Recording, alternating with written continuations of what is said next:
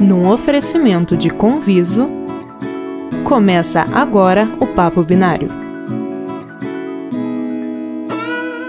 Episódio 80 Management Permita-se Errar, com Bruna Gribler.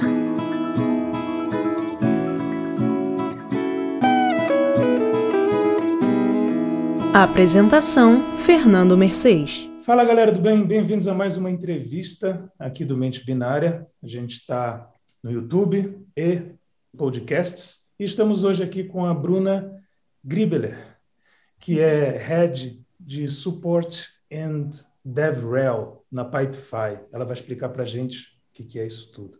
Bruna, bem-vinda. Obrigado por topar essa entrevista. Obrigada, eu que agradeço aí pela oportunidade de estar aqui, explicar um pouquinho o que é DevRel também, falar um pouquinho da área de tecnologia. Maravilha. Bom, vamos direto a esse ponto, então. O que, que faz uma head de Support and DevRel? O que, que são essas áreas? O que, que você faz hoje? Bastante coisa, viu? A área de suporte, então, como vocês já podem imaginar, a área de suporte uh, a aplicação, né? Então a gente, eu trabalho no Pipefy hoje, né? E basicamente nós temos então uma aplicação que é uma aplicação SaaS. Uh, essa aplicação ela demanda suporte para quando o cliente tem alguma dúvida em relação ao produto, algum problema que ocorre, a gente está lá para auxiliar. Tanto auxiliar na parte técnica quanto na parte de processos de maneira geral, né? Processos que o Pipefy aí pode executar. E a parte DevRel, essa é mais novidade, realmente é uma área bem nova no Brasil, não tem muito, não se fala muito sobre isso, mas a necessidade uhum. de se uhum. falar sobre isso está crescente. Tem bastante já nos Estados Unidos, no Japão também, que é Developer Relations. Então, é basicamente uma área que cuida do desenvolvedor. Um, a gente trabalha desde a parte de patrocínio de eventos, sejam eventos maiores ou menores, mostrar um uhum. pouco, no caso, como a gente está na Pipefy, né, o foco é na Pipefy, como que a Pipefy pode ajudar a comunidade de tecnologia de maneira geral, assim.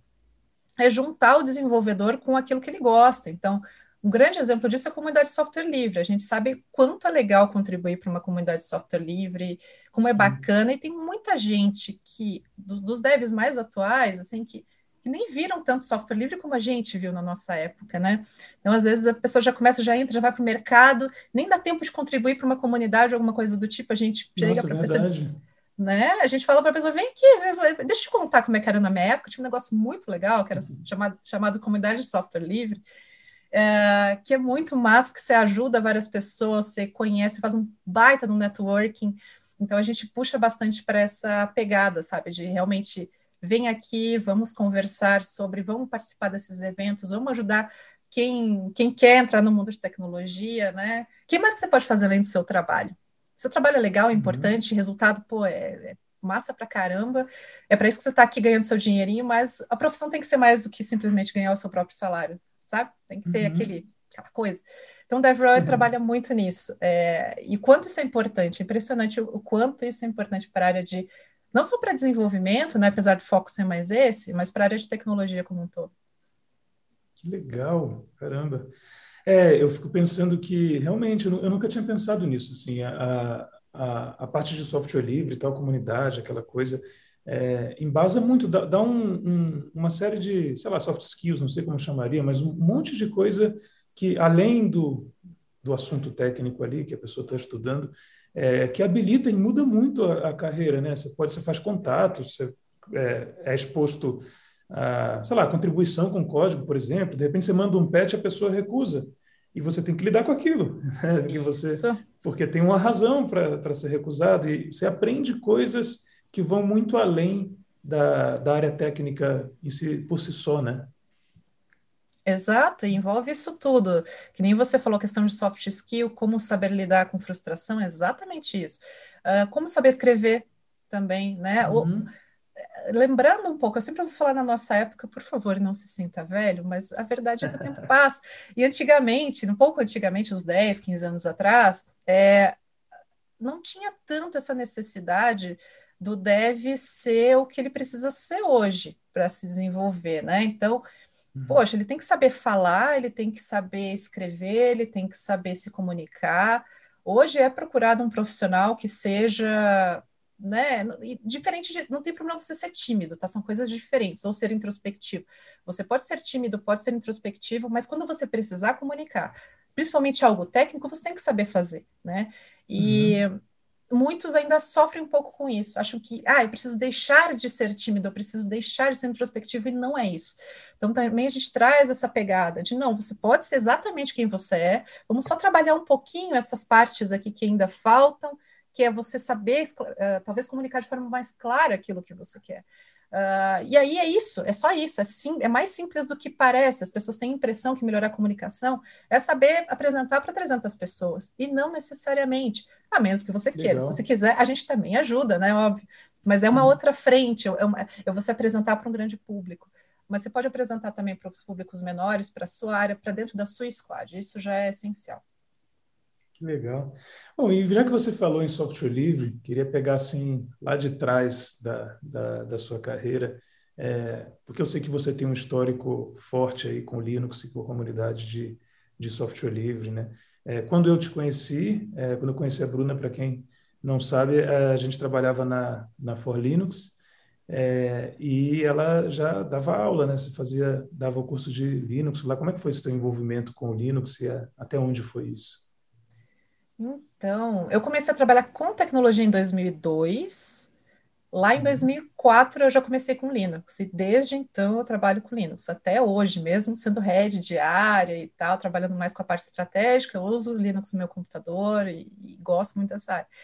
Na época, na For Linux, eu lembro que foi bem interessante até, porque olha a importância de participar dos eventos e das comunidades, né? Eu lembro que eu faltei no meu estágio na época, eu faltei, eu disse, ah, gente, eu vou, vou num evento, tô, não estou indo trabalhar. Eu fui no FISLE, que é o Fórum Internacional de Software Livre de Porto Alegre, uhum. conheci o pessoal da For Linux lá e me chamaram para trabalhar. Então, foi assim que, que foi um networking de evento que me fez ir para lá. É, e aí, eu tinha que correr para aprender as coisas para poder ensinar, né? Eu usava no meu trabalho e também usava eh, para ensinar. Uhum. Então, eu dei aula de Linux, né, basicamente para LPI nível 1 e 2. Uh, ah, eu lembro que eu também dei o curso de HA, né, de, de alta disponibilidade, na época com Heartbeat Pacemaker, uh, ah, PHP também, e no Hacker Team, acho que o Hacker Team foi um dos que mais me impactaram, Legal. porque é da área de segurança, né?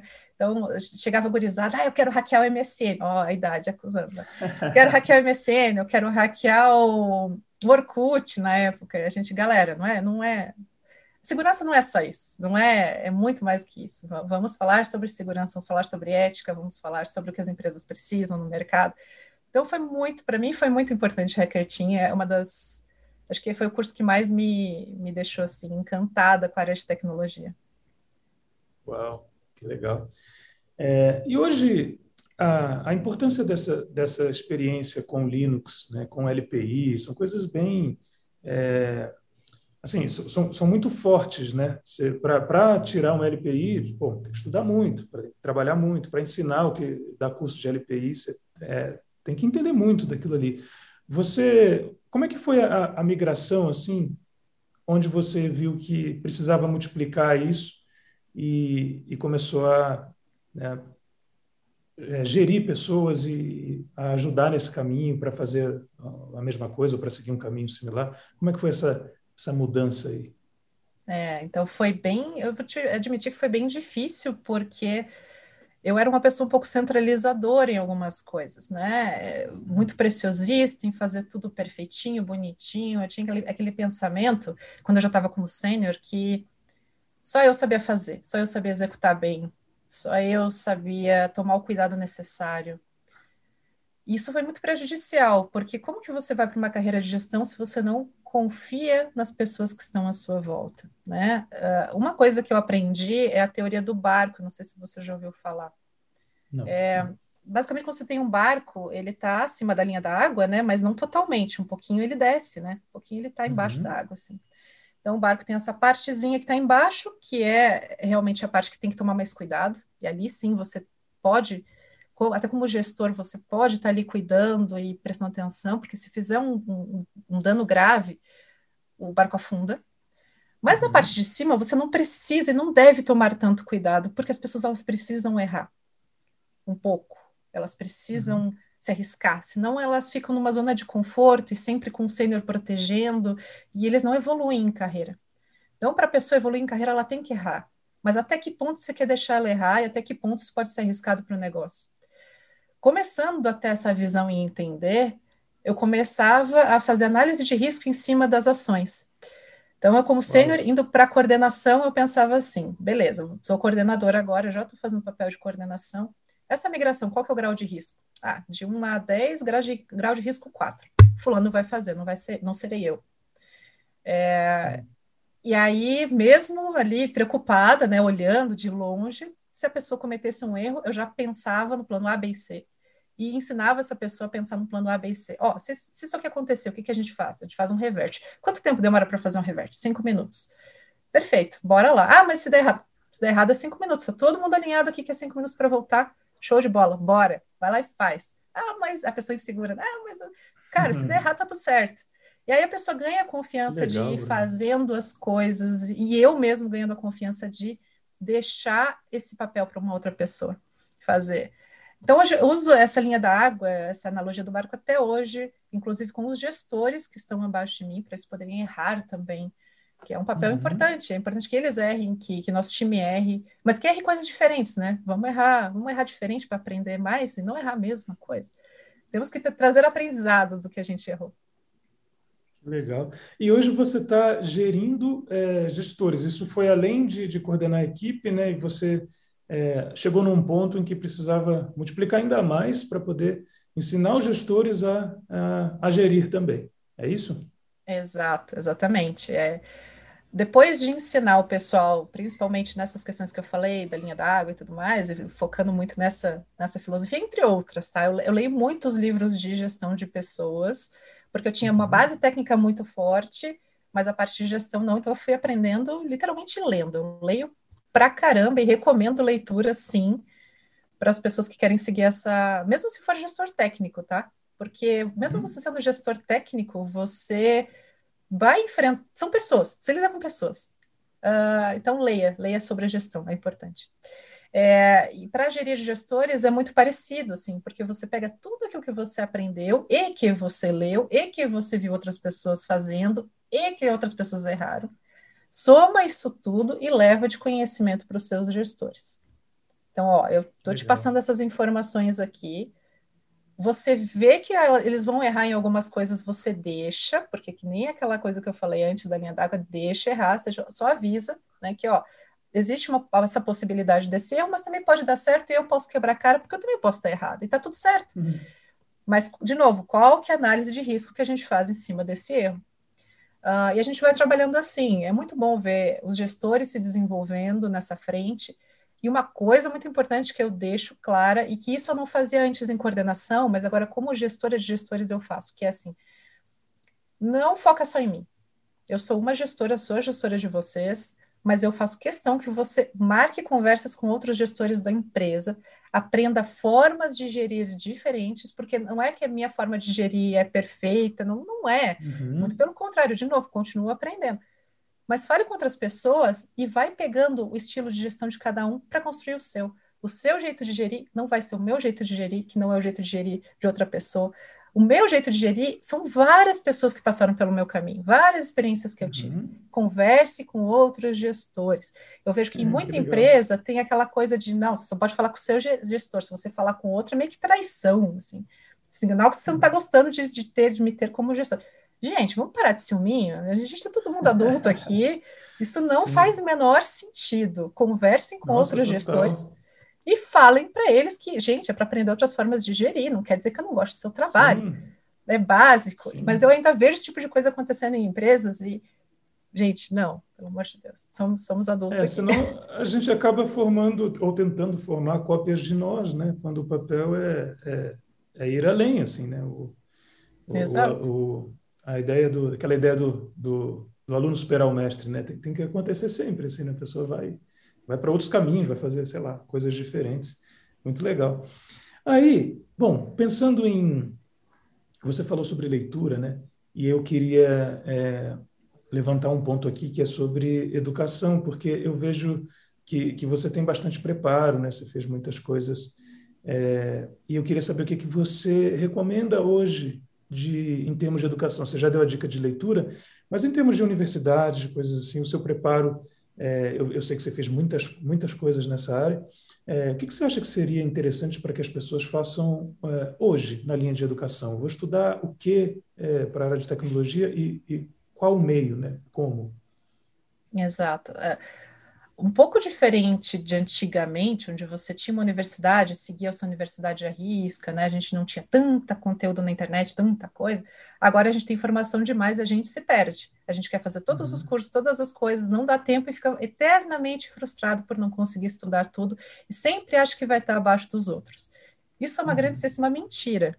Tá? Você vai sim conseguir ser um excelente profissional estudando e não precisa saber tudo. Tá tudo bem. Então, acho que começa por aí. Ah, porque a gente vê o pessoal muito frustrado e eternamente ansioso em função de coisas que, que não fazem sentido. É, bom, acho que na questão de educação, uma, uma coisa que é muito importante é o inglês, é, é essencial. Ah, mas eu tenho dificuldade com inglês. Tudo bem, não tem problema ter dificuldade com inglês. Não, não se compare uhum. com, com parece papo de coach, gente, mas é, isso é muito real, assim, é não se compare com os outros, se compare com você mesmo uma semana, um mês atrás. É real isso. que dica é legal. real. Mas, mas, é, imagina, vou dar um exemplo de coisa de não tecnologia. Quando você está fazendo uma dieta, por exemplo, você está fazendo uma, uma mulher que está uhum. fazendo dieta com, com um cara. Normalmente o homem ele tende a perder peso mais rápido. Imagina se eu for competir com um cara por perda de peso ou coisa do tipo. Eu vou me sentir eternamente uhum. frustrado não é sobre isso, não é a competição um contra, é eu comigo mesmo. Eu estou conseguindo perder o peso que eu queria, ou ganhar a massa que eu queria, tendo em vista as minhas possibilidades? Sim ou não? É isso, essa comparação. Uhum. Para o inglês é a mesma coisa, você vai ver que tem gente que consegue aprender inglês muito rápido. E que bom para essa pessoa. Não sinta inveja dessa pessoa, não se compare com ela. Uhum. A questão é você está fazendo o que é necessário para aprender mais. E o que é fazer necessário para aprender mais inglês? Netflix, YouTube, assiste os vídeos em inglês com legenda em inglês. Ah, mas está uhum. muito difícil ainda para mim. Não tem problema. Assiste um episódio de, sei lá, de Friends com legenda em inglês, com legenda em português, vai lendo, entende o contexto do episódio. Repete o episódio em inglês com legenda em inglês. Você já sabe o contexto. Então, mesmo que você fique boiando em algumas coisas, você está entendendo aquilo. E faz isso de uhum. novo, e de novo, e de novo, e de novo uma hora você vai aprender. Ah, mas vai demorar mesmo. Vai, a vida é assim, parabéns, bem-vindo. mas nem por isso você tem que parar de fazer. Vá lá e faz. Então, inglês, assim, é a base para muita coisa. E acredite, dos idiomas é um dos mais fáceis que tem. Se for aprender francês, japonês, mandarim, esse, alemão, esses são um pouquinho mais chatinhos. Mas o inglês, considerando outros idiomas, tende a ser mais simples para aprendizado, então foca no inglês. Uh, em relação a estudos de maneira geral, tem muito curso, tem muita coisa, não se frustre por fa não fazer tudo. Eu, inclusive, agora, até peço permissão para falar de uma universidade que eu estou estudando agora, que se chama University of the People. Eu a quero ideia, muito saber sobre ela.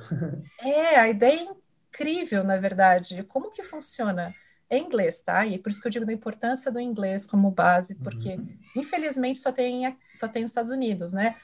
Dá para fazer no Brasil? Claro que dá, gente. Fica aí a dica. Quem quiser fazer uma universidade nesse estilo no Brasil, em português ou em espanhol, para expandir para a Latam, faz muito sentido. Basicamente, você é muito parecido com a comunidade de software livre, acho que é por isso que eu me encantei tanto com a ideia. Você, como aluno, também é professor. Você tem as atividades da semana, usa o Moodle, inclusive, que era uma ferramenta que a gente usava na Fornilha Caramba, cursos, sim, a gente usava para dar e receber aula lá, sim. Exato. E aí, uh, você como aluno, parte da sua nota é a correção dos trabalhos dos colegas. Você tem que aprender a dar feedback, dar feedback construtivo, ter um olhar analítico e não julgador em cima do trabalho do coleguinha. Uhum. Então, olha que legal, é uma faculdade que eu estou fazendo agora de ciência da computação, então sim, estou fazendo ciência da computação, mais uma faculdade nas costas aí, porque eu nunca fiz ciência da computação, eu fiz análise e desenvolvimento de sistemas, fiz gestão de TI, Estou fazendo MBA, já fiz outra pós também, mas ciência da computação pura, eu nunca tinha feito. Então, quer saber? Eu vou fazer e quero aproveitar essa universidade para ensinar também. Então, imagina uhum. que ao mesmo tempo que eu estou aprendendo cálculo, coisas que são, para mim, são um pouquinho mais chatinhas, eu estou ensinando programação para o colega que está na Nigéria, que está na Etiópia, uhum. que está na Ásia, que está no Brasil, que está nos Estados Unidos que está no Oriente Médio, tem muita gente do Oriente Médio nessa universidade que jamais teria condições de pagar uma universidade americana. Então, para você ter uma ideia, não tem tuition, que é a, tipo a mensalidade, né? Você não paga a mensalidade para essa universidade. Por quê? Porque você meio que trabalha para estudar nela. Entende? Uau. Essa Entendi. é a ideia. Aí você ah, paga aí pelas provas. Que... Só. O que você. Ah, paga pelas provas. Bom, legal. Mas você é, seria impossível sem o inglês, nesse caso, né? Nesse caso, sim. Mas, de novo, dá para fazer uma iniciativa nessa no Brasil? Claro que dá. Vamos pegar isso como exemplo e trazer para cá. Eu acho que, assim, tem muita gente querendo fazer isso. Para você ter uma ideia, os professores da University of the People são, univers... são professores de Harvard, de Berkeley, do MIT, que pegam ali duas horinhas da sua semana para ajudar e contribuir a duas horinhas, mas duas horinhas caras, né? Mas é um voluntariado uhum. que você está fazendo. Então, todo o material é disponibilizado e dado para a universidade. Lembra que eu falei que a gente tem muita informação disponível na internet? O que, que esses professores fazem? O que é mais importante nos dias atuais, que é a curadoria. Toma, Sim. eu sei que tem muita coisa, você está perdido, vai aqui, ó, filho, vai aqui, olha esse documento aqui, olha esse vídeo, tem muito tem muita TED Talk como material de, dessa universidade, porque tem muita coisa preciosa em TED Talk, que é 10 uhum. minutinhos. Então pega esse material aqui e vai nele. Pega esse material de, das aulas de cálculo que eu dei no MIT, tá aqui, ó. Você vai estudar que nem o pessoal estudando no MIT, é o mesmo material. É o mesmo material. E tem um monitor ali que está aprendendo também. Tem um professor que está aprendendo também enquanto ensina. A gente, quando dava aula, era bem assim, né? A gente via um, um aluno com uma pergunta né, absurda que você, putz, eu nunca pensei nisso aqui. Você ia atrás para ensinar uhum. para ele, você aprendia junto. A melhor Sim. maneira de aprender é ensinando. E essa universidade traz isso. Por isso que eu fiquei tão encantada com o modo de, de ensino deles. Que legal. Bom, Bruna, parabéns, parabéns por esse trabalho, acho que por tudo, né, por, por ter, ser tão dedicada com, com as pessoas e, e se manter estudando, se manter trazendo coisas novas. Eu acho que ah, quem está ouvindo ou assistindo a gente aí gostou muito, saiu, vai sair dessa entrevista com muitas dicas é, preciosas né, de, de carreiras de estudos, com tudo que você falou. Achei fantástico. Fantástico. Queria te agradecer muito por essa por esse tempo, né, por dedicar isso para falar para o nosso para o nosso público, os nossos ouvintes né, de tecnologia, é, dar essas dicas valiosíssimas para eles. Muito obrigado. Não, eu que agradeço e, por favor, fiquem à vontade para adicionar no LinkedIn, fazer perguntas, eu respondo. Se for muita gente, vai ter uma filinha, tá, para responder devagarinho, mas, se, uhum. assim, de verdade, eu sou, eu sou muito disposta a ajudar pessoas em carreira de maneira geral, então é só chegar, perguntar, estou aqui para ajudar. Maravilha, a gente vai colocar no, na descrição do vídeo do YouTube, então, as, as suas redes, tudo bem? Tá bom, perfeito. Beleza, então. Bom, gente, é, era isso. É, entrevista maravilhosa com a Bruna Gribler. Muito obrigado a ela. Obrigado você que está ouvindo aí também e assistindo. Espero que você use né, as dicas da Bruna para a sua carreira. E se tiver alguma dúvida, fala com ela, comenta no vídeo Estamos aí para ajudar, ela já se dispôs a ajudar. Muito obrigado. Até a próxima então e tchau. Você ouviu o Papo Binário, um programa do Mente Binária. Saiba mais em www.mentebinaria.com.br.